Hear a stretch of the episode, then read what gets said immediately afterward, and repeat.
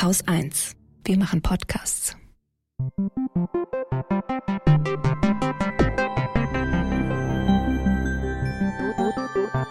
Anekdotisch. Evident. Herzlich willkommen zu einer neuen Folge Anekdotisch Evident. Die erste Folge im neuen Jahr 2024. Herzlich willkommen an alle. Und wir haben auch dieses Jahr wieder Themen im Doppelpack dabei. Wir legen heute los mit äh, Katrins Thema, das mich sofort misstrauisch gemacht hat, als ich es gehört habe, nämlich Vertrauen. Was für ein fieses Thema. Ja, wieso fies? Für mich. Ich bin kein Mensch, der leicht vertraut. Vertraust du leicht? Ähm, ja, ich fürchte ja. Deswegen falle ich auch leicht, ja, so ein bisschen auf die Nase, weil ich leicht vertraue.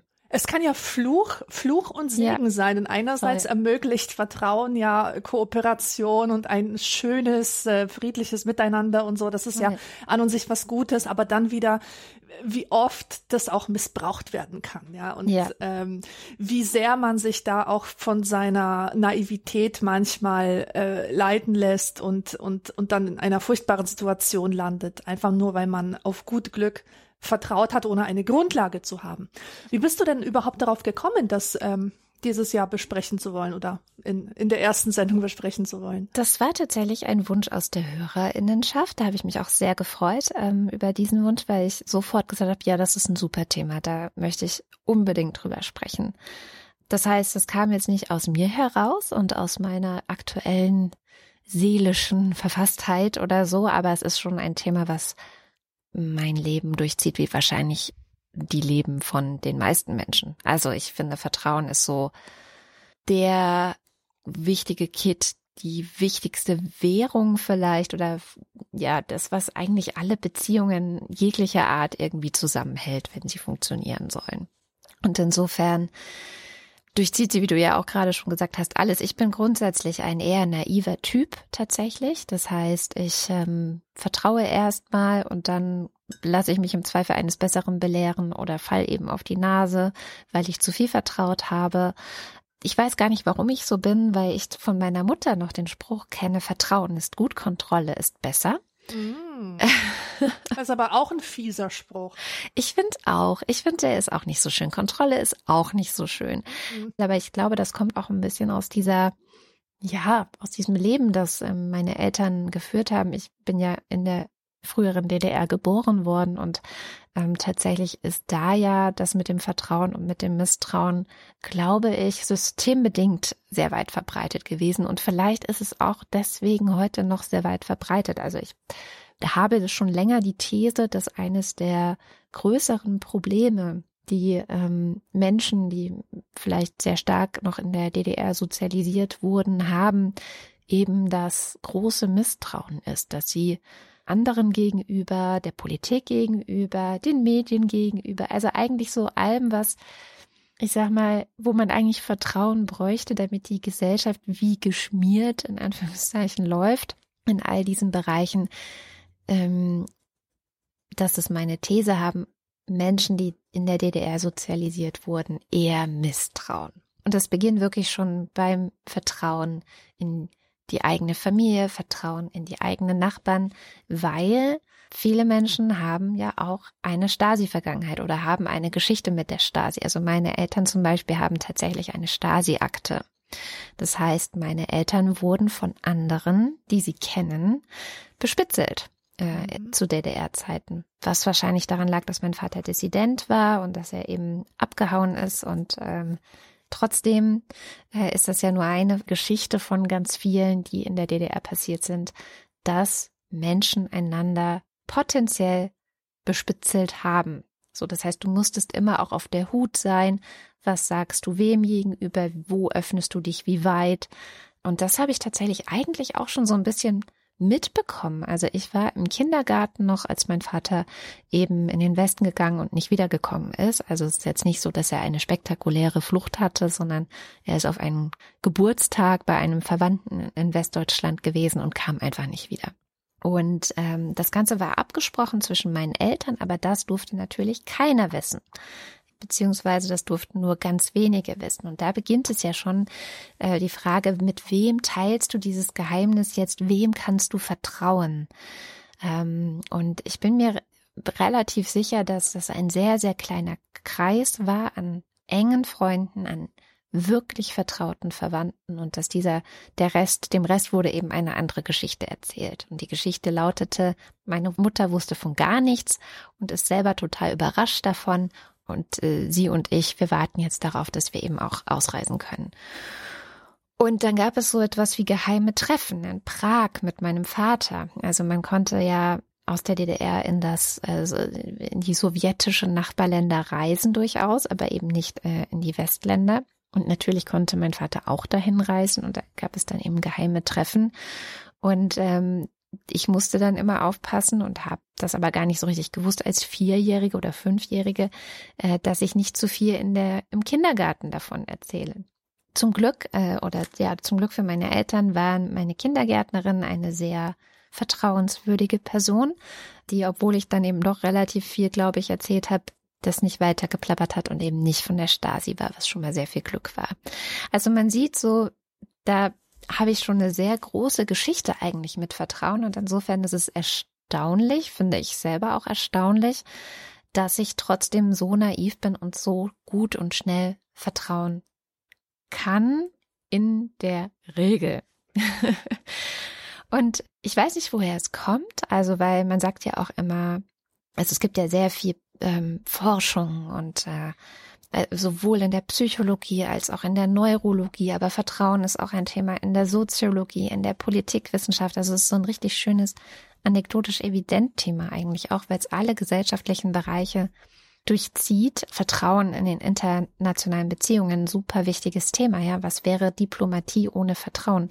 Ähm, oder Vertraulichkeit ist ja auch ein sehr, sehr wichtiges Thema in der Politik. Und ähm, ich fange mal ganz, ganz vorne an, wo, wenn ein Mensch auf, auf die Welt kommt und ähm, in das Leben tritt, die Psychologen und die Neurologen sagen, hier wird der erste Grundstein gelegt. Das ist das sogenannte Urvertrauen.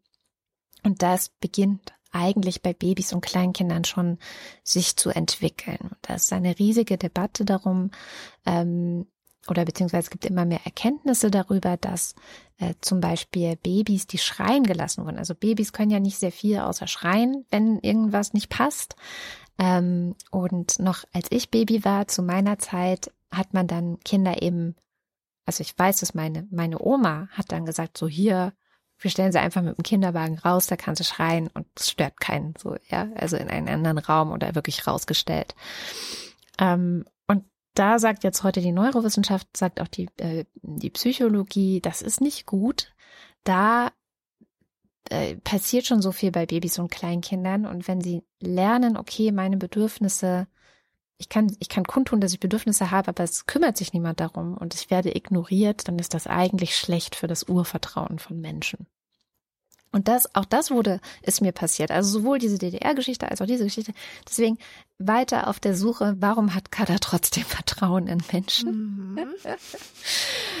ähm, auf dieser Suche weitergehend äh, kann man die nächsten Beziehungen anschauen. Also gut, ich hatte ansonsten, glaube ich, eine sehr gute Beziehung zu meinen Eltern. Also ansonsten jetzt mal abgesehen von diesem Schreien lassen oder abgesehen davon, dass mein Vater weggegangen ist. Und ähm, äh, die nächste, die nächsten Beziehungen nach den Eltern, das ist ja, wenn man zum Beispiel im Kindergarten ist, in die Schule kommt ähm, und irgendwann in der Pubertät lösen diese Beziehungen quasi ja auch die Eltern ab. Das sind Freundschaften. Und ich glaube, auch hier habe ich eigentlich keine guten Erfahrungen gemacht.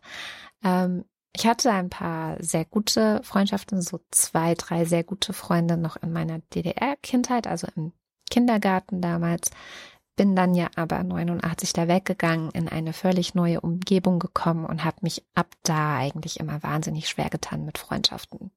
Du kennst das auch, ne? Man kommt so als mhm. Außenseiterin. Ähm, bei dir war die Sprache noch mal ein anderes Problem als bei mir, aber ich hatte diesen ostdeutschen Akzent, weißt du, den, mhm. über den sich die ganzen 90er und wahrscheinlich bis heute lustig gemacht wurde, wenn Leute so reden. Nicht ganz sächsisch, aber so in diese Richtung schon und damit nach Baden-Württemberg zu kommen. Ich sag mal so, es prädestiniert einen auf jeden Fall dafür, dass ähm, man, naja, öfters im Mittelpunkt steht, aber nicht im positiven Sinne. Mhm.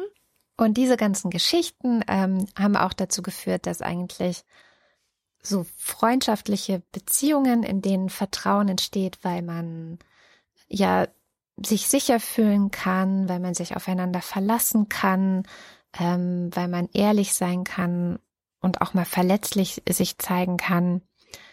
Das war für mich wahnsinnig schwer und ich habe es eigentlich immer gesucht und nicht wirklich finden können. So, ich hatte eine gute Freundin und in der Grundschule und äh, später dann ja in der weiterführenden Schule, nachdem ich sehr heftig gemobbt wurde, auch noch habe ich auch ein zwei Leute finden können, aber die meisten Freundschaften waren für mich eher so Minenfeld. Und ich habe auch beobachten können oder habe sehr sehr erschrocken beobachtet, wie auch viele Freundinnen, die oder Menschen, die miteinander befreundet sind, über die anderen schlecht reden, sobald die mal nicht da sind.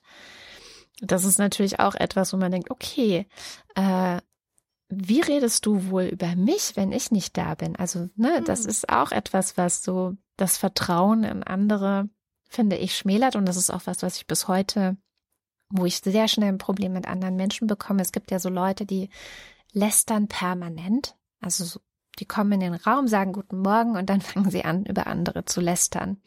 Und genau, und da anzunehmen, dass ausgerechnet du die Ausnahme bist, ja. bei der sie es nicht machen. Gell? Das geht halt nicht, ne? Also da ist dann ja. auch sofort bei mir das Vertrauen in diese Person weg, dass das jemand ist, dem man, ja, dem man vertrauen kann. Und ähm, da bin ich immer super auf der Hut bei solchen Leuten, äh, was ich erzähle und was nicht. Naja, also du merkst schon, es ist eigentlich ein bisschen paradox, dass ich trotzdem immer wieder mich Leuten anvertraue. Und ich glaube, es liegt einfach daran, dass ich irgendwann gelernt habe, dass kein Weg daran vorbeiführt. Mhm. Und ich glaube, das ist das Paradox des Vertrauens.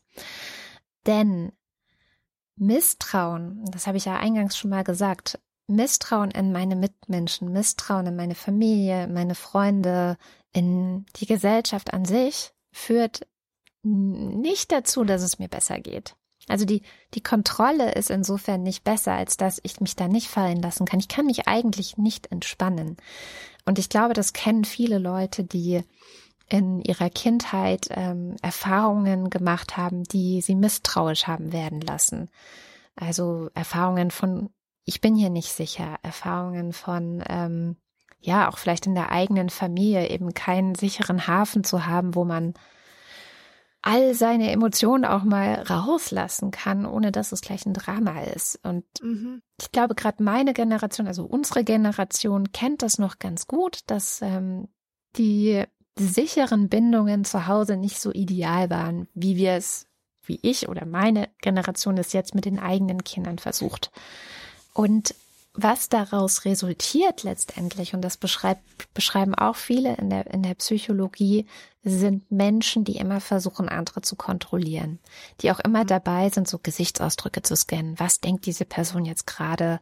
Ähm, und das ist letztendlich nur eine Angst. Das ist eine Angst davor, ja, hintergangen zu werden oder eine Angst davor, verlassen zu werden oder eben wieder doch äh, sich in jemandem getäuscht zu haben diese Angst und, und dieses Misstrauen und diese Kontrolle sabotiert letztendlich jede gute Beziehung. Absolut richtig. Das ist so wahr. Das, das stimmt, ja. Und ich fürchte, das ist deswegen das Paradox der, des Vertrauens. Es führt kein Weg am Vertrauen vorbei, mhm. wenn du eine gute Beziehung mit jemand anderem haben willst. Und das habe ich vor Jahren, es ist schon sehr, sehr lange her, auf die schmerzhafte Art gelernt. Ich war in einer neuen Beziehung, also mit einem Partner und wir kannten uns noch nicht sonderlich gut. Also wir waren wahnsinnig verliebt ineinander. Natürlich, das ist ja in, im ersten halben Jahr spielen ja ja auch die, die Biochemie und die Hormone alles äh, für eine solche Beziehung. Aber das ist ja auch notwendig, um eben diese dieses Vertrauensdefizit sozusagen, das gar nicht da sein kann, wenn man eine Person nicht kennt. Um das zu überbrücken, glaube ich, hat der Körper eben diese ganzen biochemischen Prozesse erfunden, mhm. damit man wenigstens so ein halbes Jahr erst mal durchhält und dann mal gucken. Und tatsächlich hatte ich wahnsinnige Vertrauensprobleme mit diesem Menschen, weil ich kannte ihn nicht, ich wusste nicht, wie ich ihn einschätzen soll. Ich habe Geschichten aus seiner Vergangenheit gehört, wo ich so dachte, hm, das kommt mir komisch vor, was, wenn er mich auch wieder so behandelt und so weiter und so also fort. Also sogenannte Red Flags hast du damals schon gesehen. Nein, nicht mal richtig Red Flags. Zu mir war er nicht schlecht. Also, also zu mir, mir gegenüber war diese Person total aufrichtig. Ähm, ja, ja, aber es kann ja, es kann ja durchaus eine Red Flag sein, wenn jemand von seinen vergangenen Beziehungen erzählt, wo er dann wiederum ein Verhalten gezeigt hat, das sich so ein bisschen skeptisch stimmt. Ja, genau. Also das, das war so ein bisschen das Problem. Und ich habe mich dann vertrauensvoll, haha, an äh, einen Freund gewandt und äh, habe meine Probleme gestellt, hat gesagt so, ja, wir sind in dieser Beziehung, eigentlich könnte alles gut sein, aber ich kann einfach nicht vertrauen. Ich weiß nicht, wie das geht. Wie geht es, dass ich vertraue? Und er guckte mich einfach nur an und sagte, na ja, letztendlich musst du es einfach tun. Du hast ja gar keine andere Wahl. Ich weiß, das klingt komisch, mhm. aber wenn deine Beziehung eine Chance haben soll, dann musst du dich jetzt fallen lassen und musst vertrauen. Und dann kann es immer noch sein, dass es nicht klappt, aber Vertrauen entsteht eben durch Tun, also durch mhm. Handeln, durch gemeinsame Erfahrungen sammeln, gemeinsame Geschichte erleben. Also Vertrauen wächst auch erstmal. Vertrauen braucht Zeit, um zu wachsen. Und das ist das Paradox daran, dass du eigentlich schon bevor diese Zeit vergangen ist und das Vertrauen wachsen konnte, einen Vertrauensvorschuss geben musst, wenn du dich in Beziehungen hineinwagen möchtest. Und natürlich hängt daran eine riesige Gefahr. Ja. Und du machst dich verletzlich. Und es könnte schiefgehen. Aber das ist offenbar das Leben, dass man diese, dieses Risiko immer wieder eingehen muss. Und das ist tatsächlich etwas, was ich glaube ich einfach irgendwann mal aktiv beschlossen habe, dass es ja nichts hilft und ich mich halt drauf einlassen muss. Und dass es das im Zweifel wert ist, auch wenn man dabei böse auf die Nase fallen kann. Und das ist mir öfters schon passiert, gerade auch in Freundschaften, leider, leider. Dass ich mich in Menschen sehr getäuscht habe, dass ich sie ähm, ja mit diesem Vertrauensvorschuss vielleicht zu Unrecht beschenkt habe sozusagen und es äh, sich hinterher herausgestellt hat, dass es keine gute Idee war, mit dieser Person befreundet zu sein, aber was nützt es, ja? Also man hat halt am Ende sonst gar keine Freundschaften mehr, wenn man sich nicht ähm, diese Verletzlichkeit zugesteht und sich darauf einlässt. Ja, ich weiß aber auch nicht, ob ich damit so einverstanden bin, weil es scheint ja deine Lebensstrategie jetzt zu, zu sein, einfach mal ähm, Vertrauensvorschuss zu geben und vertrauensvoll durch die Welt zu gehen und zu sagen, okay, ich gehe halt dieses Risiko ein, aber ich habe, also ich persönlich habe so Erfahrungen gemacht, die mich eine andere Strategie haben wählen lassen. Und zwar habe ich zum Beispiel schon oft erlebt, dass Menschen äh, bewusst einen Shortcut haben wollen, um irgendwas von mir zu kriegen. Und dann mhm. kamen solche Sprüche wie, was ist, vertraust du mir etwa nicht? Na gut, ja, äh, das äh, so ist tatsächlich als, eine Red Flag. genau, als eine, als eine Forderung, so dass ich auch lange Zeit dachte, dass besonders in romantischen Beziehungen Vertrauen eine Aufgabe ist für mich, dass es etwas ist, was von mir erwartet wird, was ich gefälligst zeigen muss, auch wenn ich das nicht empfinde, unabhängig von der Empfindung. Ich muss mhm. einfach relativ schnell vertrauen und dazu gehört, gleich die intimsten Geschichten auszupacken, Sachen zu erzählen, die sehr persönlicher Natur sind, mich einfach darauf einzulassen. Und ähm, ja, das das geht für mich einfach nicht, ja. Also ich habe aus diesen Lektionen äh, jedenfalls gelernt, dass ich halt nicht jedem immer alles erzähle und punktuell mache ich es dann doch und dann frage ich mich, warum habe ich das jetzt gemacht und komme dann später drauf, ah, das ist gar nicht, weil ich der Person vertraue, sondern weil ich tatsächlich mein Verhältnis zu dieser Sache, die ich erzählt habe, verändert habe. Also dass zum Beispiel ich ein Tabuthema erzähle, was aber im Nachhinein ich gar nicht jetzt so schlimm finde, dass ich es nicht auch erzählen könnte, wenn ich meine, dass es der Person gerade hilft oder irgendwie sie weiterbringt. Mhm. Und, und eine zweite Sache, wo ich auch das Misstrauen befragen würde.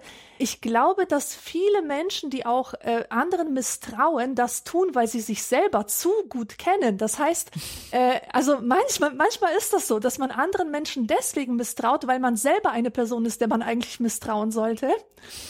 Also man weiß, also ich, ich gebe jetzt ein Beispiel. Man ist so einer, der, wenn er allein in einem Haus ist, alle Schränke immer aufmacht. Mhm. Und dann ist es klar, dass ich jedem misstraue, der irgendwie in meine Wohnung kommt, weil ich davon ausgehe, dass Menschen so sind, dass sie aus Neugier schon mal in die Schränke schauen. Voll, ja. So, jetzt muss ich aber sagen, nicht, dass hier irgendjemand denkt, ich wäre so, ich bin genau das Gegenteil, weil nämlich meine Privatsphäre brutalst verletzt wurde in mhm. meiner Kindheit und Jugend und ich mir immer gedacht habe, nee, also wenn mir was heilig ist, dann ist es die Privatsphäre anderer Andere. Leute ja. und und auch also genauso heilig wie meine und ich kann hier wirklich sagen, also niemand muss mir da Vertrauen schenken, aber ich respektiere die Privatsphäre anderer Menschen so sehr. Du könntest dein geheimes Tagebuch bei mir bunkern. Ich würde der Versuchung widerstehen, das zu öffnen. Mehr noch, ich hätte die Versuchung gar nicht. Also ich spüre diese Versuchung mm. gar nicht. Das ist für mich heilig. Du kannst mich in jede Wohnung reinlassen. Ich werde vielleicht einen äh, Gläserschrank aufmachen, um mir was ja, zu trinken ja. zu holen. Aber ich werde in keinem Schlafzimmerschrank, keine Schublade werde ich rausziehen. Ich werde nicht herumwühlen, nicht herumsuchen. Und das ist ein Geschenk, das mir Vertrauensbruch gegeben hat. Mhm. Ja, dass, dass ich dadurch eine vertrauenswürdige Person in dieser Hinsicht geworden bin. Ich glaube auch, und ich glaube, da zeigt sich ganz schön, dass Vertrauen eben auch eine Zweibahnstraße ist. Das ist nichts, was immer nur in eine Richtung funktioniert. Also wenn jemand immer nur Vertrauen schenkt und Vertrauen gibt und es kommt nichts zurück, ähm, dann funktioniert es natürlich auch nicht. Tatsächlich war es bei mir genau das Gleiche. Tagebücher habe ich alle zerstört, als ich herausgefunden äh, habe, dass jemand sie gelesen hat. Und ist äh, für mich das absolut Heiligtum von meinen Kindern, dass ich da ja. die Finger von lasse. Und auch alles, was wie Tagebuch sein könnte, das sind ja auch manchmal einfach Schulhefte, wo Sachen reingekritzelt sind. Das stimmt, also, ja. Und ich glaube tatsächlich, dass das auch was ist, was ähm, dann wieder soziologisch oder auch psychologisch oder gesamtgesellschaftlich interessant ist, dass eben Vertrauen auch eine Praxis ist, die nicht man selber einfach nur permanent üben muss, sondern die eben alle gemeinsam auch etablieren müssen und sagen müssen, so wir wollen vertrauen können, wir wollen miteinander in einem Verhältnis stehen, also das kann im kleinen Bereich, ich habe jetzt sehr viel über die privaten Bereiche gesprochen, Freundschaften, Beziehungen, ähm, Eltern-Kind-Beziehungen oder so, aber es ist ja im Großen genau das Gleiche. Wir wollen einen Raum schaffen, in dem Vertrauen möglich ist. Und ich finde das zum Beispiel total extrem bei Arbeitsbeziehungen. Ich bin ja nun eine Person, die äh, das Privileg hat, sich ihr Arbeitsumfeld selbst zu bauen. Also ich bin meine eigene Chefin, ich habe eine eigene Firma, ich kann dieses ich muss auch dieses Arbeitsumfeld für mich und für andere gestalten. Und weil ich sehr oft die Erfahrung gemacht habe, wie unangenehm das ist, in einem Umfeld zu arbeiten, wo eben Kontrolle ganz, ganz groß geschrieben wird oder eben ja Misstrauen miteinander. Also wo ich habe viel schon in größeren Organisationen zu tun gehabt, wo einfach sehr, sehr viele Mitarbeitende sind, die ja weißt du, eine Abteilung misstraut der nächsten. Ne? Also die aus mhm. der Kommunikation haben wieder das und das gemacht. Und also das ist so ein, ähm, wie nenne ich das, so ein Gefühl, so ein unangenehmes Grundgefühl, dass du, du gehst arbeiten, du machst die Sachen, die du machst, so gut du eben kannst, wie wir das wahrscheinlich alle meistens tun. Äh, es sei denn, es ist jetzt halt irgendwie so eine Arbeit, die sehr mechanisch ist, wo man Ne, also einmal das gelernt hat und dann macht man das immer wieder. Aber ähm, und und trotzdem misstrauen alle allen und unterstellen allen anderen irgendwas Böses zu wollen. Und aus solchen Organisationen und aus solchen Arbeitsverhältnissen habe ich halt für mich mitgenommen, eine hoffentlich eine Arbeitsatmosphäre zu schaffen, in der Vertrauen möglich ist, was eben auch Verlässlichkeit bedeutet. Also die Menschen müssen sich aufeinander verlassen können. Alle müssen sich auch auf mich verlassen können und wissen so, okay, ja, die Kada hat das und das gesagt, dann, dann macht sie das auch. Oder wenn ich das und das tue, weiß ich, Kada reagiert so und so. Also so ein Erwartungsmanagement auch zu betreiben und eben wirklich auch, ich sage mir ganz oft, Kontrolle ist nicht immer besser.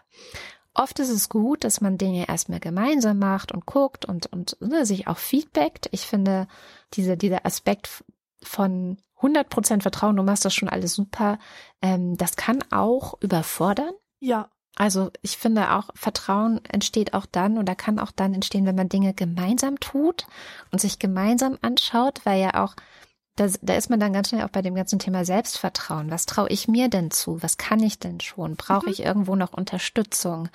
Und Vertrauen, zu Vertrauen gehört für mich auch das, und das merke ich auch als, als Elternteil sehr stark, präsent zu sein und wenn ich merke, meine Kids oder auch meine Menschen, die für mich arbeiten oder wer auch immer braucht Unterstützung, erstmal dann da zu sein und zu sagen, okay, guck mal, wir schauen uns das gemeinsam an. Vier-Augen-Prinzip, eh immer super, ja. Da ist Kontrolle dann doch besser, als ähm, wenn nur eine Person ganz alleine mit irgendwas dasteht. Und das kann natürlich dann auch wieder dazu führen, dass die Selbstwirksamkeit von anderen gestärkt wird, weil sie einfach merken so, okay, cool, ich kann das. Nächstes Mal kann ich es vielleicht sogar tatsächlich auch alleine. Also sollte man eigentlich das Prinzip Kontrolle durch das Prinzip der Kommunikation und mhm. des Feedbackens ersetzen, weil das ist ja im Grunde von der Funktion her auch eine Art Kontrolle. Also man sorgt letztlich dafür, dass das Ergebnis gut ist am Ende. Aber die Art und Weise, also die Haltung dahinter ist einfach eine sehr sehr, von sehr Vertrauen viel bessere, von, von Vertrauen geprägt, und nicht von stärkt das Vertrauen ja. auch zwischeneinander, stärkt die Beziehung und sorgt dadurch für eine Besserung ohne auch Folgeschäden. Ja, also wenn man sich jetzt selbst total überfordert und von sich erwartet, dass man hundertprozentig Kompetenz zeigt, obwohl man die gar nicht so erworben hat, zum Beispiel, genau. ja, nur um für das Team als geeignet zu erscheinen, ja, das kann es ja auch nicht sein. Das führt ja auch zu nichts. Und Vertrauen ist ja auch immer ähm, das, also das ist in eine Binse in der Soziologie, das Vertrauen äh, der Komplexitätsreduktion äh, mhm. dient und dass wir das unbedingt brauchen, um überhaupt in dieser Welt funktionieren zu können. Stell dir mal vor, du würdest die Kompetenz von jedem Arzt grundsätzlich anzweifeln, in dessen Hände du dich begibst, im Notfall auch noch, ja? Also das mhm. geht einfach nicht. Du musst vertrauen, um irgendwie funktionieren zu können. Und manchmal entsteht ja auch sowas wie ein Wunder des Vertrauens, wo Leute ohne vorhergehende Erfahrungen trotzdem miteinander gut arbeiten können. Du hast gerade das Beispiel genannt von so einem Betrieb, in dem nichts funktioniert, weil jede Abteilung der anderen misstraut. Und es gibt ja auch positive Beispiele, wie so, zum Beispiel so ein Filmteam. Da kommen Leute aus aller Welt zusammen, eine Kostümdesignerin, ein Cutter, ein äh, äh also Setdesigner, was weiß ich. Also alle, alle kommen irgendwie zusammen, alle haben ihre Kompetenzen und die müssen jetzt in kürzester Zeit müssen sie ein Produkt zusammen entwickeln. Mhm. Und sie haben nicht die Zeit, sich persönlich kennenzulernen, Freundschaft zu knüpfen oder so. Aber dieses Projekt das hält sie halt zusammen und das gibt ihnen die Motivation, sich doch aufeinander einzulassen. Und alle wissen, der Erfolg der Sache hängt nicht vom Individuum ab, sondern das ist dieses Teamwork. Das ja. ist dieses zusammen, zusammen an dieser Sache arbeiten. Und keiner würde da durchkommen, der, der ein ähm, Eigenbrötler ist, ja, und der einfach immer auf seine Vision besteht und die anderen gar nicht zu Wort kommen lässt. Also ich finde so von diesem, von dieser Idee eines Filmteams kann man sich durchaus was abschauen. Absolut. Und natürlich kann auch was schiefgehen. Und ich glaube, das ist halt auch nochmal so ein Ding, wo das Vertrauen einen, einen Vorteil mit sich bringt, wenn man nämlich das Vertrauen hat, auch, dass man auch Fehler machen darf und dass auch mal was schiefgehen darf und dass dann nicht gleich der Kopf abgerissen wird oder so. Also ich glaube, auch das ist etwas, was in einem, wie auch immer welchem Umfeld äh, dafür sorgt, dass man sich eben, ja, dass man letztendlich auch besser arbeiten, wenn wir jetzt beim Arbeitsbeispiel bleiben, arbeiten kann. Ja. Was ich trotzdem noch ähm, ausführen möchte zum Thema Vertrauen, ist äh, eine Sphäre, in der ich merke, dass es ein Problem hat, das Vertrauen, nämlich im Netz. Mm. Soziale Medien, aber auch so kollaboratives Arbeiten, wenn man jetzt wirklich nur digital miteinander zu tun hat.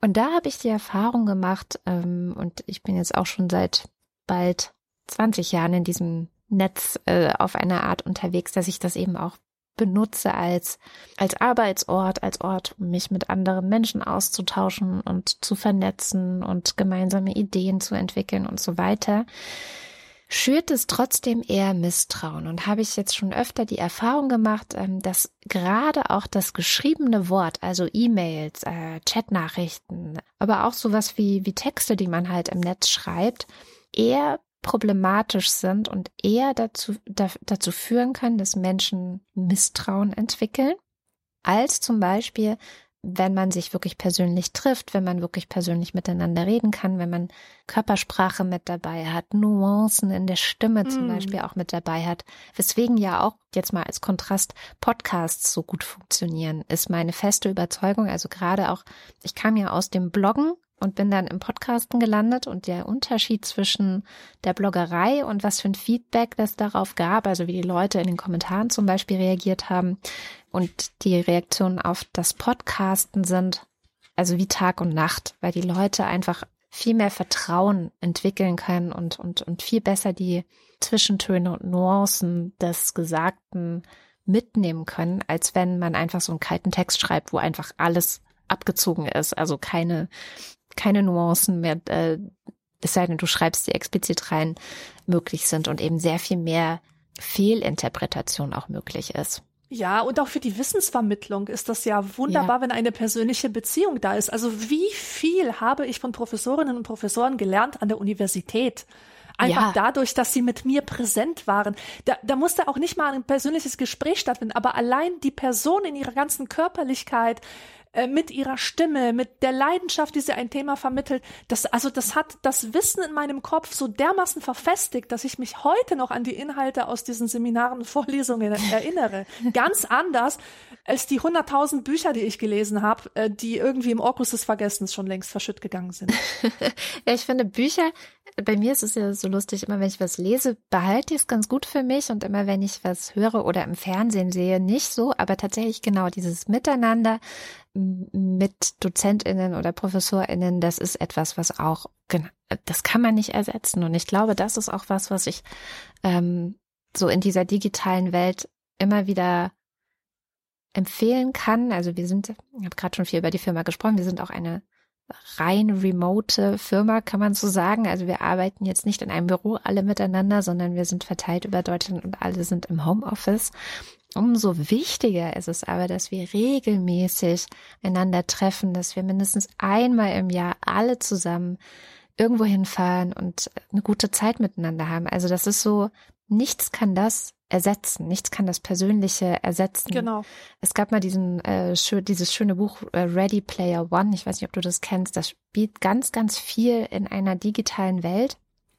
Und der Schöpfer dieser digitalen Welt hat aber die so gestaltet, dass dienstags und donnerstags gibt es sie nicht. Also das zu, quasi. Damit die Leute eben auch mindestens zwei Tage in der Woche in ihrer realen Welt sind, weil dieser Schöpfer dieser Welt eben der Meinung ist, nur die Realität ist real. Und das finde ich so, so wichtig, eben auch für das ganze Thema Vertrauen, das wirklich meiner Meinung nach sehr schlechte Karten hat, wenn nicht zwischendrin immer mal wieder diese, ja, diese sehr persönlichen ähm, mit anfassen, wenn es denn sein muss. Also, dass man sich einfach sieht. Ja, sehr richtig. So viel zu meinem Thema. Du hast gerade schon die Leidenschaft angesprochen, die die Professoren in dir äh, geschürt haben. Und ich finde es eine sehr gute Überleitung zu deinem Thema, denn wir sprechen heute nicht über Leidenschaften, aber irgendwie doch, nämlich über Obsessionen. Warum sprechen wir über Obsessionen? Ja, Obsessionen. Also ich finde das immer so toll. Im englischsprachigen Raum sagt man ja, I was so obsessed with this or that, ja. Mhm. Und das, das finde ich eigentlich einen total schönen Ausdruck, den ich äh, im Deutschen vermisse. Ich weiß auch gar nicht, ob bei uns das so üblich auch ist, über Obsessionen zu sprechen oder ob wir nicht eher Wahn sagen oder ähm, keine Ahnung. Also ich finde Obsession einfach sehr, sehr passend. Das, das Wort weckt genau das Richtige. Ich denke, da gab es nicht mal so ein Promi-Parfum Obsession oder so. Ich weiß gar nicht, aber ich weiß, also, dass das Wort sich mehr und mehr eindeutet. Also ich kriege ja absolut. in der Jugendsprache viel mit und da äh, wird, glaube ich, obsessed sein ist so ein Ausdruck. Ich okay. bin obsessed mit. Also ich bin auf jeden Fall super obsessed mit ganz vielen Dingen. Ich bin eigentlich die eine Obsession-Furie geradezu. Wie bin ich auf das Thema gekommen? Ähm, ich habe erstens eine Steigerung gesucht. Das ist ja Teil meiner obsessiven Natur, dass ich immer Steigerung suche. Ich habe eine Steigerung zum Thema Sehnsucht gesucht. In der letzten Folge war das eher mein Thema. Was könnte die Steigerung sein? Und dann war ich im Kino und habe dann wurde dann auf mein Thema gebracht. Ich habe mir im Kino den deutschen Film Girl You Know It's True angeschaut. Mhm. Das ist ein Film, der vor kurzem Premiere gefeiert hat und es geht darum, um den Aufstieg und Fall des Pop-Duos Milli Vanilli. Oh mein Gott. Ich glaube, das haben wir beide nicht wirklich bewusst mitbekommen. Also mhm. Also ich hatte zwar schon eine Milli Vanilli Kassette vom polnischen Schwarzmarkt. Und ich habe die auch sehr gerne gehört. Ich fand die Typen auch wahnsinnig cool. Also das waren so zwei Schwarze mit langen Rastas, sahen unglaublich gut aus, konnten mega toll tanzen. Und was ich aber nicht wusste war, weil ich eben noch nicht in diesem Bravo-Alter war, dass das damals ein absoluter Hype war. Also die waren halt wochenlang in den Charts und zwar weltweit. Die haben Massenhysterien ausgelöst. Es gab halt die be berühmten Szenen, die man auch aus anderen äh, Popstar-Zusammenhängen kennt. Äh, kreischende Mädchen vor dem Hotel, alle fallen in Ohnmacht, die sie stürmen die Hitparaden, sie sind wieder auf Platz eins in den USA. Oh mein Gott. Und das alles zwei Junge Jungs aus München. Das muss man sich mal klar machen. Der eine, ein adoptiertes Kind, das war der äh, Rob Pilatus und sein Freund äh, Fab Morvan, ein Franzose, der aber in München damals gelebt hat und ein Tänzer. Und der andere war auch ein Breakdancer. Also die kommen beide aus dieser Hip-Hop-Breakdance-Kultur. Und sie werden eines Tages entdeckt von der Mitarbeiterin von Rank äh, Farian. Das war ein äh, bekannter Musikproduzent, der hat zum Beispiel die Gruppe Bonnie M mhm. erfunden oder ins Leben gerufen. Und äh, so kam eins zum anderen und Frank Farian hat aus den beiden halt diese riesen Megastars gemacht, die sie dann waren. Nur jetzt kommt der Clou. die ganze Sache war ein riesiger Scam, denn Fab und Rob haben auf ihrem Album, haben auf ihren Songs keine einzige Silbe selbst gesungen. Dahinter Nein. standen professionelle Sänger, also so Soul-Sänger, ähm, sehr, sehr professionelle Sänger, die aber vom Aussehen von ihrem Auftreten her keine Starqualitäten hatten. Und Frank Farian wollte eben Stars, ja, der hat Pop verstanden. Der wusste, dass Pop einfach eine gigantische Illusion ist und da muss einfach alles stimmen. Kostüme, Aussehen, ähm, Bewegungen, Performance, ja, also das sind die Sachen, auf die es ankommt. Das hat er tatsächlich sehr gut verstanden. Und äh, so wurden halt diese beiden so ein bisschen Marionetten von dem Produzenten, der aus ihnen diese Megastars gemacht hat. Und, und es, es wurde, im Grunde wurde das einer der größten Skandale der Musikgeschichte damals. Ich finde diesen Film sehr sehenswert. Also ich muss erst mal sagen, die ganze Geschichte dieser beiden, und einer ist dann ja auch zehn Jahre später ähm, gestorben unter tragischen Umständen. Die Geschichte der beiden ist einfach die perfekte Story. Also ich kann nicht glauben, dass das echte Leben noch solche Stories hervorbringt. Das ist einfach Wahnsinn. Das stimmt alles. Also aus der Perspektive eines Geschichtenerzählers ist das grandios. Es ist eine Geschichte über Fame, über Illusionen, über Lügen, wie man sie aufrechterhält, bis man sie selber glaubt. Es ist fantastisch. Aber was ich dann noch besser fand, dass ich, also im Nachgang von dem Film habe ich mir nämlich die Doku angeschaut. Es gibt nämlich eine sehr gut gemachte Doku, wo tatsächlich die echten Protagonisten dieser Geschichte zu Wort kommen und Original-Footage aus der Zeit gezeigt wird. Mhm. Und der Film ist ja einfach nur so, eine, so ein Biopic eigentlich, so eine Nacherzählung. Mhm. Und was mich da absolut gefesselt hat, war ein bestimmtes Bild. Und zwar wurde erstmal gezeigt, der ganze Hype um, diese, um dieses Pop-Duo, wie, wie alle Milli Vanilli geschrien haben und so. Also es hat man zu Genüge mitbekommen, wie groß diese Leute waren. Und nach dem Skandal hat man gesehen, wie die Fans darauf reagiert haben. Also die lagen am Boden, die waren am Boden zerstört, sowohl Jungs als auch Mädchen haben gesagt, die können es nicht glauben, sie wurden dermaßen enttäuscht. Und dann sieht man so ein Take, wo eine Dampfwalze über CDs von Milli Vanilli fährt.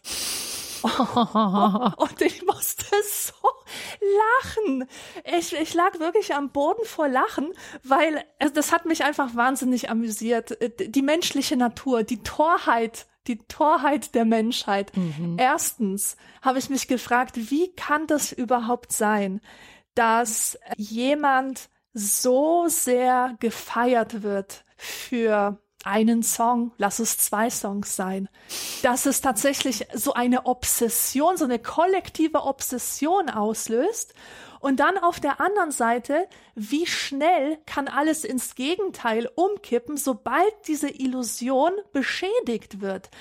Und was ist denn das bitte für eine unverhältnismäßige Reaktion auf die Entlarvung der eigenen Illusion, dass man die Sache dann gleich zerstören möchte? Mhm.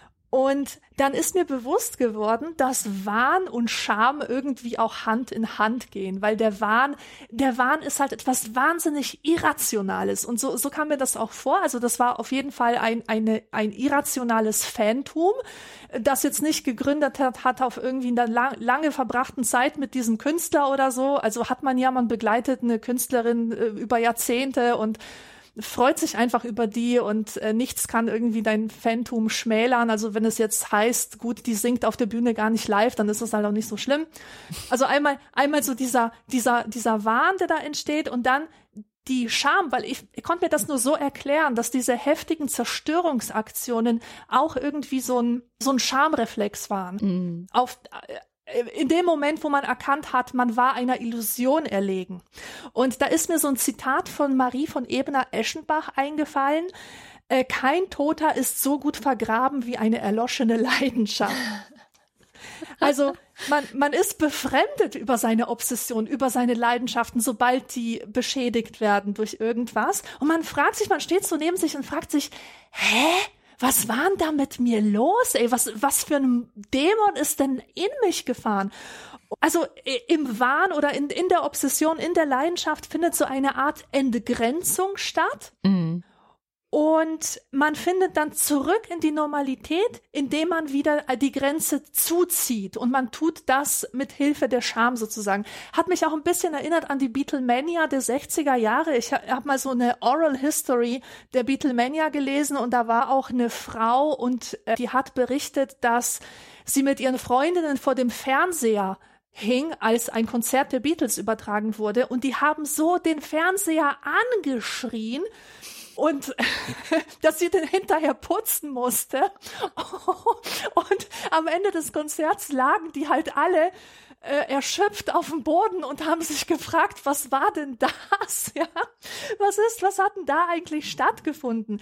Und übrigens die Beatlemania, das wird immer so dargestellt, als wenn das der erste Fall gewesen wäre von so einer Massenobsession, aber das war es keineswegs, weil bereits im ähm, 19. Jahrhundert gab es die Listomanie, also mhm. Obsession für den ähm, ungarischen Komp Komponisten Franz Liszt. Ach. Und die, ja, und da gab es auch auf seinen Klavierkonzerten gab es Mädchen, die geschrien haben, die ganz verrückt nach ihm waren, die den Rasen nach seinen Zigarettenstummeln oh abgesucht haben, die seine Haarsträhnen gesammelt haben. Ich würde jetzt aber nicht sagen, mein Gott, ist das alles verrückt. Also das will ich eben nicht. Ich habe mir dieses Thema deswegen ausgesucht, weil es so wunderbar menschlich ist. Mhm. Und äh, wenn du dir das genau anschaust, ähm, wir hatten das, wir haben das ja auch noch erlebt mit Take That und ja. Out in the Act und so. Also ich war nie Teil dieser Bewegung, muss ich sagen, aber ich habe das beobachtet bei, bei meinen Freundinnen. Und tatsächlich haben die ja dadurch äh, ganz starke Mädchenfreundschaften haben sich dadurch Eben, entwickelt. Ja. Das hat für Zusammenhalt gesorgt. Und was auch hinterher, so ein Narrativ, was mir immer wieder auffällt, also ich habe das schon aus so vielen Quellen gelesen, dass ich langsam glaube, das ist echt ein Ding. Und ich muss auch sagen, im, bei mir war das auch immer so ein Ding, dass die Frauen dann im Rückblick sagen, meine Verehrung für diesen Rockstar beispielsweise, ich wollte eigentlich gar nicht mit dem schlafen, sondern ich wollte so sein wie der. Und das war der Kern meiner Begeisterung. Mhm. Und ich glaube, so ein Stück weit hat das auch auf Franz Liszt zugetroffen oder auf die Beatlemania, dass die Mädchen in den Beatles etwas gesehen haben, wonach sie sich selber gesehnt haben. Also die Beatles, die, die haben, die standen für Freiheit, die standen für Selbstbestimmung, für Autonomie, für eigene Kreativität ausleben können, Weltreisen unternehmen. Alles das, was in diesem Bild von der Hausfrau, wie das in den 60ern noch so erwünscht war, nicht vorkam. Und ich kann mir durchaus vorstellen, dass in dieser ganzen Begeisterung sich auch diese Sehnsucht ausgedrückt hat und die vielleicht auch der Frust über die eigenen Begrenzungen. Mhm. Also dass, dass diese Obsession dann in diesem Fall auch durchaus ein Ventil war für unterdrückte Sehnsüchte, für Emotionen, die sich nicht anders Raum verschaffen konnten. Und deswegen ist es mit den Emotionen so, dass sie uns äh, unsere Irrationalität einerseits vor Augen führen, also uns zeigen, da gibt es irgendwie sowas, was immer wieder aus uns herausbricht und uns entgrenzt. Und andererseits können sie auch auf gesellschaftliche Krisen hinweisen, was ich super interessant finde. Also zum Beispiel gab es im Mittelalter die Tanzwut. Da gibt es sehr gut dokumentierte Fälle am Rhein in Deutschland, also was heute Deutschland ist, und in Straßburg ähm, fand es auch statt. Und in beiden Fällen war es so, also im ersten Fall am Rhein fand das unmittelbar nach einer Flutkatastrophe statt. Mhm. Und im zweiten Fall im Nachgang der Pest. Das waren also so zwei gewaltige Krisen der Gesellschaft, Risse, die durch die Gesellschaft gegangen sind. Also die Tanzwut, äh, um das zu, kurz zu erklären, das hat so ausgesehen, dass einfach Menschengruppen tanzend durch die Gegend zogen und sehr viele Menschen mit sich rissen in diesem Tanz und sie tanzten bis zur völligen Erschöpfung und manchmal sogar bis zum Tod. Das war also nicht nur so eine kleine Love Parade, sondern das war wirklich ein, ein kollektiver Rausch, eine Art Wahn. Mhm. Und die Historiker haben mittlerweile verschiedene Theorien und eine davon ist eben, dass das eine Reaktion auf Krisen war. Und wann immer so medial ein Hype entsteht, ist das ja oft auch eine Art und Weise, vielleicht nicht mehr heute in dieser total mhm. medialen Welt, aber Bin es ist sicher. auch eine. Denk mal an Taylor Swift letztes Jahr. Ja, was war da? Naja, die ist ja krass durch die Decke gegangen. Sie ist ja schon länger irgendwie unterwegs, aber ähm, mittlerweile ist es, glaube ich, bei Taylor Swift so, dass sie auf der ganzen Welt, also die Fans haben ja eigene Namen, die Swifties, und wenn da Konzertkarten verkauft werden, brechen alle Server zusammen und ja, wenn ja, der ja, Taylor Swift äh, Film im Kino kommt, äh, kriegst du kaum Karten und ähm, im Kino tanzen alle und so. Hey, das, du, das passt. Danke, dass du das gesagt hast, weil das passt eigentlich. Meine These war nämlich zu sagen, dass solche medialen Hypes auch eine Art sind, sich von dem abzulenken, was eigentlich gerade krass ist, mhm. ja, und wirklich arg belastend. Und ich glaube, in den letzten drei Jahren, also die waren ja nun wirklich von der Weltlage her war es übelst. Und mhm. wenn du jetzt sagst, diese ganzen Fanphänomene, also Kartenserver brechen zusammen und so, die könnten eine Reaktion darauf sein. Also es gab zum Beispiel im Jahr 1930 gab es in den USA eine Plutomanie. Die Plutomanie war ein medialer Hype um die, um die Entdeckung des Planeten Pluto.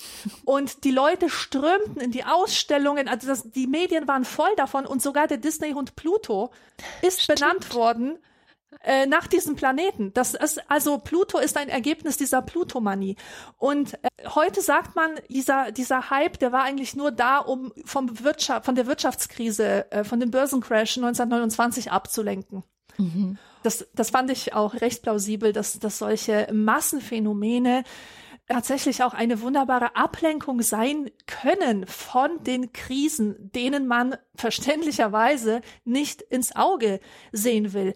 Also wir haben jetzt, ich habe jetzt nur über die kollektive Erfahrung des Wahns gesprochen. Ich spreche jetzt auch mal über die individuelle Seite davon. Also ich neige dazu, wirklich 100 pro oder 200 Prozent von irgendeiner Sache begeistert zu sein, wenn sie mich befällt. Und mhm. ich fange Feuer und dann bin ich wirklich mit Leib und Seele dabei und ich habe dann regelrecht so rauschhafte Phasen und ich bin wie getrieben und ich laufe stundenlang durch die Straßen und, und äh, alles erscheint mir öde und banal, was in der wahren Welt stattfindet. Ich schaue mir die Leute an und denke mir, oh mein Gott, die haben ja keine Ahnung.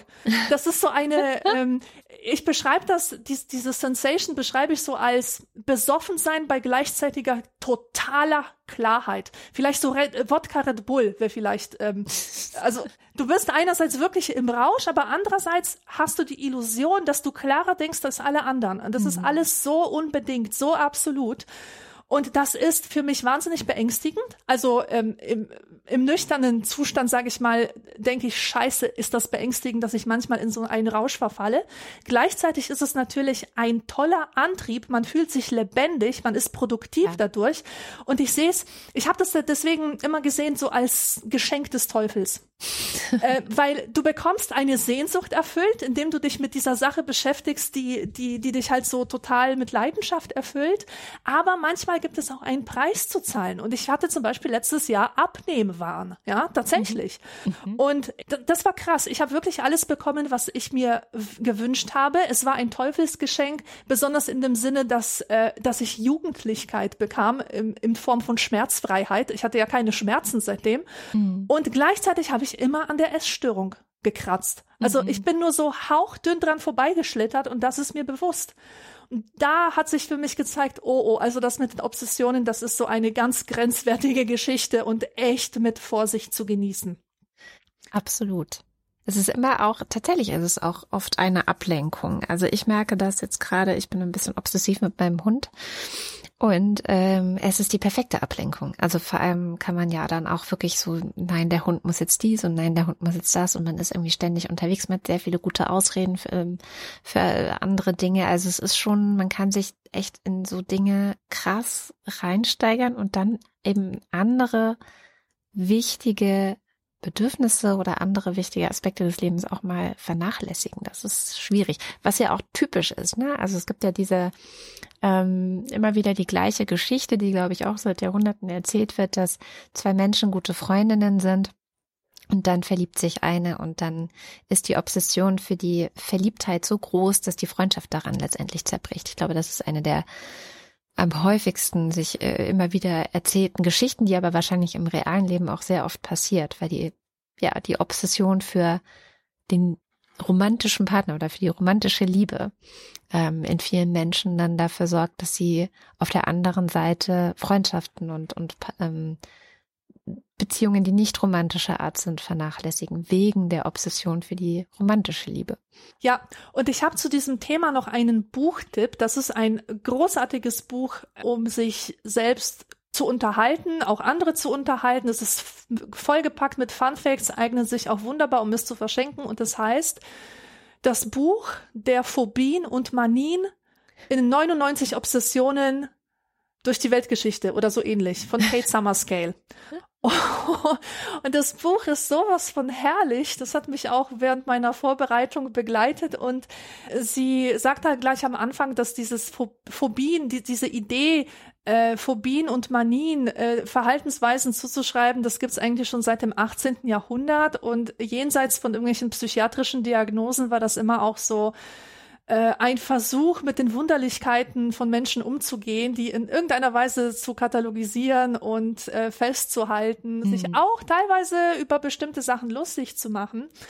Und äh, da wird, da werden halt alphabetisch alle möglichen äh, Absonderlichkeiten äh, aufgeführt mit sehr amüsanten Anekdoten und Geschichten. Zum Beispiel wusstest du, dass es so etwas gibt wie die Mikromanie, wo Menschen sich einbilden, dass Körperteile von ihnen geschrumpft sind oder sie selber nur 30 Zentimeter groß sind? Nein. Ja, oh also der französische äh, Präsident Deschanel hieß der, glaube ich, der war überzeugt, dass, dass sein Kopf auf die Größe einer Apfelsine geschrumpft war und hat sich nicht mehr aus dem Haus getraut. Mhm. Und daneben gibt es noch solche Manien, die, die ich jetzt viel nachvollziehbarer finde. Und da wäre ich echt gespannt, ob irgendjemand, der uns zuhört, das auch kennt von sich. Das ist zum Beispiel so eine Besessenheit mit Zahlen, dass man alles, mhm. was einem im Alltag begegnet, irgendwie in was Mathematisches übersetzt. Berühmtes Beispiel ist Graf Zahl. Also Graf Zahl ähm, hat wirklich allen das Leben schwer gemacht. Er hat zum Beispiel Kermit dran abgehalten, Aufzug zu fahren, weil er jedes einzelne Stockwerk halt zählen musste. Ernie durfte nicht ans Telefon gehen, weil er die Klingeltöne zählen musste. Und es, es, es gibt auch so Leute, die die Lautstärke am, am Radio äh, immer auf eine Zahl einstellen mussten, die durch neun teilbar war, sonst haben sie irgendwie Prickeln in den Händen gehabt oder so. ja, das sind halt so Manien, die tatsächlich mal existiert haben, die, die ähm, also die als Phänomen halt da waren. Und, Bestimmt auch äh, heute noch. Also das mit den Zahlen, glaube ich, ist tatsächlich sehr weit verbreitet, soweit ich weiß, in Russland. Ähm, zumindest aus den Büchern von Viktor Pelevin, den ich immer sehr gerne lese, geht es hervor, dass so diese Zahlenmystik äh, da sehr, sehr weit verbreitet ist. Ja, ja, ja, definitiv. Also äh, was, was ich auch total interessant finde, ist, wie geschichtlich gebunden viele Manien sind. Mhm. Also Manien, sage ich jetzt im Alltagsgebrauch, nicht unbedingt psychiatrische Diagnosen meinend.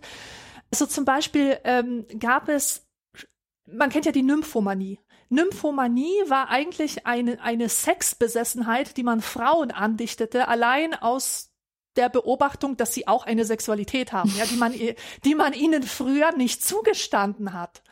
Also das ist ein Beispiel für so eine historisch gebundene Sache. Oder es gab so eine Manie, die darin bestand, in der Gegend herumzulaufen. Und das passierte in einer Zeit, wo man das häusliche Leben extrem idealisierte. Und sobald Frauen in die Fabriken mussten, verschwand die Diagnose mysteriöserweise wieder, ja. Ähm, ja, und solche Manien werden ja oft auch gebraucht, um moralische Panik zu verbreiten. Also man denke nur an den Genderwahn, an diese mhm. Wortschöpfung Genderwahn oder ähm, Graphomanie sagt man ja auch, wenn, wenn ein Autor zu geschwätzig ist, wenn er zu, zu viel schreibt sozusagen. Also in abwertender Weise kann das immer wieder gebraucht werden. Graphomanie hatte ich noch nie gehört, das ist mir neu. Das ist viel bekannter, also mir kam das im deutschsprachigen äh, Raum auch äh, nie äh, zu Augen, aber aus dem polnischsprachigen Raum kenne ich das und tatsächlich ah. gibt es ähm, in Polen äh, keine Lektoratskultur, um das mal so zu nennen. Also in den Verlagen wird grundsätzlich wenig lektoriert, weil man den Autor so sehr respektiert. Ah, okay. Und deswegen kommt es oft vor, dass sehr geschwätzige Bücher trotzdem auf den Markt kommen. Und damit verbunden taucht auch in den Rezensionen oft das Wort Graphomanie auf. Ja, ist auch ganz interessant eigentlich. Aber insgesamt muss man sagen, und deswegen habe ich das Thema auch reingebracht, sind unsere Obsessionen ein wahnsinnig schönes und lebenswertes Thema und ich finde es einfach so, ja. äh, es, es lohnt sich, sich damit zu beschäftigen, weil es uns auch unsere Irrationalität äh, immer wieder vor Augen führt. Und das ist ja auch wichtig, sich der eigenen Irrationalität immer wieder bewusst zu werden in einer durchweg durchrationalisierten Welt, um eine menschenfreundliche Umgebung, eine menschenfreundliche Welt zu schaffen. Die, die kann es ja nicht geben, wenn du den Menschen als ausschließlich rationales Wesen denkst. Und äh, da möchte ich abschließend noch ein Zitat bringen von der Kate Summerscale aus ihrem Buch über äh, Phobien und Manien. Die schreibt nämlich, eine Phobie oder eine Manie wirkt wie ein Zauber. Sie versieht einen Gegenstand oder eine Handlung mit einer geheimnisvollen Bedeutung und gibt ihnen die Macht, uns in Besitz zu nehmen und zu verwandeln. Diese Zustände können durchaus bedrückend sein, doch sie verzaubern die Welt um uns herum und machen sie so schaurig und lebendig wie ein Märchenland. Sie haben uns buchstäblich fest im Griff, wie mit Zauberhand, und offenbaren damit unsere eigene Wunderlichkeit. Sehr schön. Das gefällt mir sehr, sehr gut. Ja, ich finde, wir sollten unsere Obsession ruhig ein bisschen feiern. Also solange sie niemandem schaden, ist das, glaube ich, ähm, total nett und, und ja auch etwas, was verbindet. Also die ganzen Beispiele, die du genannt hast mit Bands und jetzt Taylor Swift meinetwegen, wo ich leider so ein bisschen raus bin, stelle ich mich ein bisschen mhm. neidisch und eifersüchtig auf die jüngere Generation, ja, die das feiern so. kann.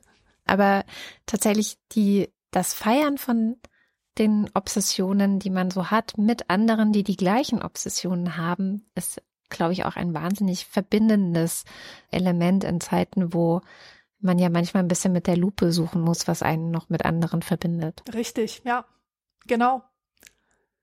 Ja, danke für diesen Aspekt. Das ähm, ja, ich hatte mal, ich hatte mich auch mal, ich war sehr Backstreet Boys Fan in den 90ern und ähm, habe mich dann auch später damit auseinandergesetzt, was war da eigentlich los mit mir.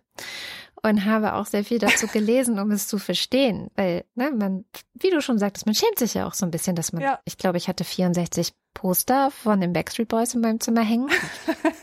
ähm, und bin auch darauf gestoßen, dass es eben etwas sehr Verbindendes ist, gerade auch für, für Mädchen, wo sie das Mädchensein auch einfach dann auf eine Art feiern. Und äh, was, ja, also es ist etwas, diese Obsession schafft einen Bund und schafft vor allem auch einen intensiven Bund, der sonst gar nicht existieren würde ohne diese Obsession. Es ist also etwas, wo Mädchen das Mädchensein feiern, auf eine Art. Das war so ein bisschen die Quintessenz meiner Erforschung äh, zu dem Thema, was war denn da eigentlich mit mir los?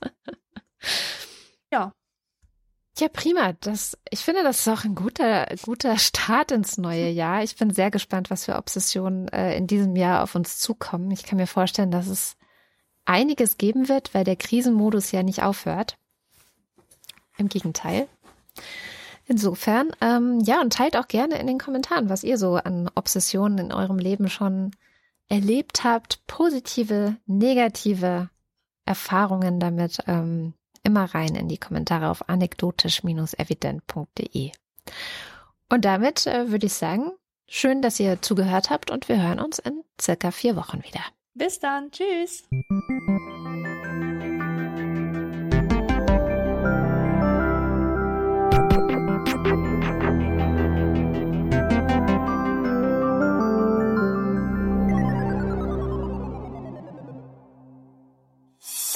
Eine Produktion von Haus 1.